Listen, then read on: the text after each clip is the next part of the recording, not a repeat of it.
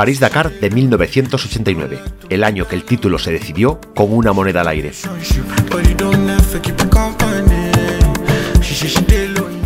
Los grandes protagonistas del Dakar de 1989 fueron Ari Batanen, Jackie X, Jen Todd y una moneda de 10 francos que decidió, a falta de dos tramos, quién sería el ganador en la capital de Senegal.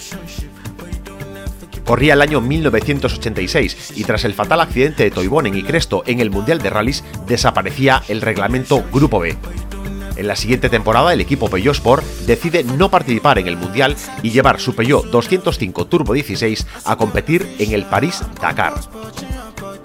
Peugeot será el primer equipo oficial en participar en un Dakar ante una legión de participantes amateurs y equipos privados. Su presencia pasa a ser hegemónica de 1987 a 1990. Los medios desplegados en el Dakar hacen que sea difícil luchar contra Peugeot. El presupuesto con el que contaba el equipo era de cerca de 6 millones de euros actuales, que venían siendo el presupuesto anual medio de un equipo de Fórmula 1 de la época.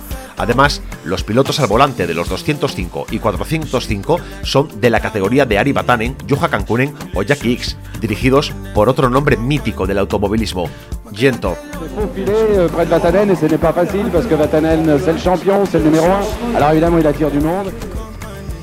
En el año de debut en el Dakar, en 1987, Peugeot ganó con un 205 T16 con Batanen al volante. Un año después, Batanen estaba en condiciones de entrar nuevamente primero en meta, pero el robo de su Peugeot 405 T16 en el Vivac frustró sus opciones. Pero Peugeot con Cancunen y un 205 no dejarían escapar la victoria.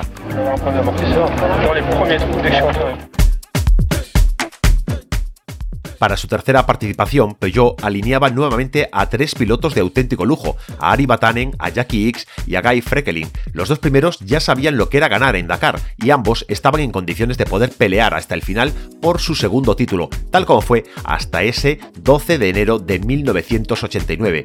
Batanen e X competían a los mandos de un Peugeot 405 T16 con motor 1.9 turbo de 400 caballos de potencia y 1.320 kilos de peso, que se había comenzado a diseñar para cumplir la reglamentación Grupo S del Mundial. Reglamento que finalmente no se llegó a aprobar y los franceses reconvirtieron el 405 en un ganador de raids.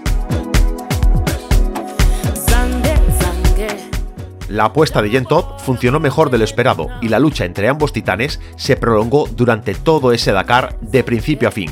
Etapa a etapa se lanzaban a fondo a por la victoria, llegando a límites en los que cualquiera de los dos podía sufrir un accidente y echar por tierra todo el esfuerzo previo. Y ese riesgo de accidente se reproducía en cada etapa. Ni Batanen ni X cedían en su empuje, dando lugar a uno de los duelos más míticos de la historia del Dakar.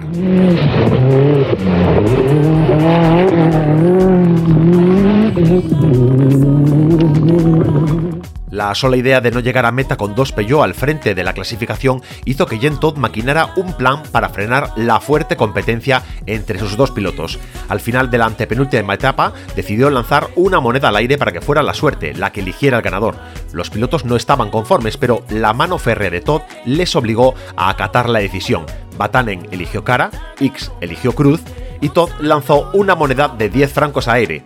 En el propio parque de asistencia, la suerte quiso que Batanen fuera el afortunado.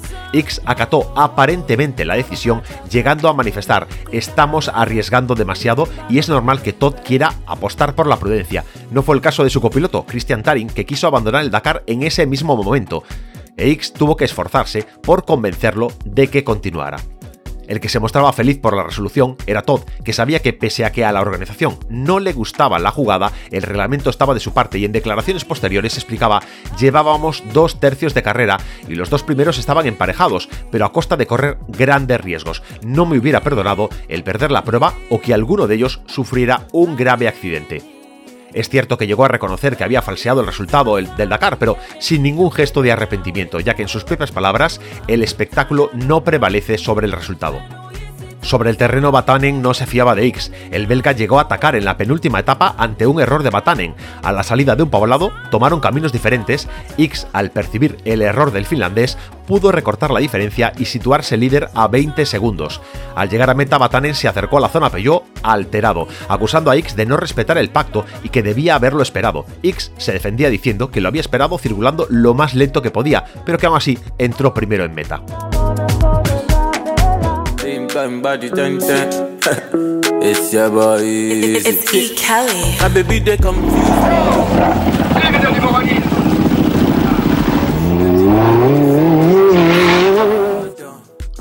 Peugeot se enfrentaba a la última etapa con los ánimos revueltos y sin que nadie tuviera claro qué iba a hacer X.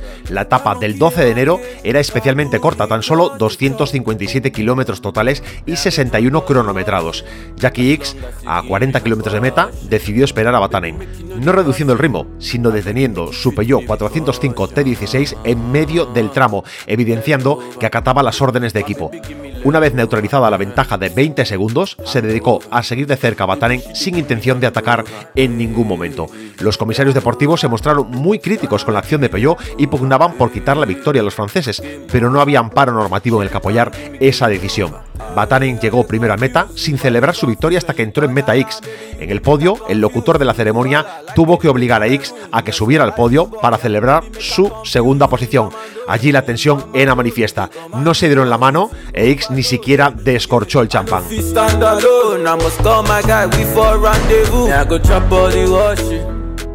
Y esta es la historia del Dakar de 1989 y de cómo una moneda de 10 francos decidió quién era el ganador. Leg over. My baby give me leg over. Uh-huh. Hangover. Baby she dey give me hangover.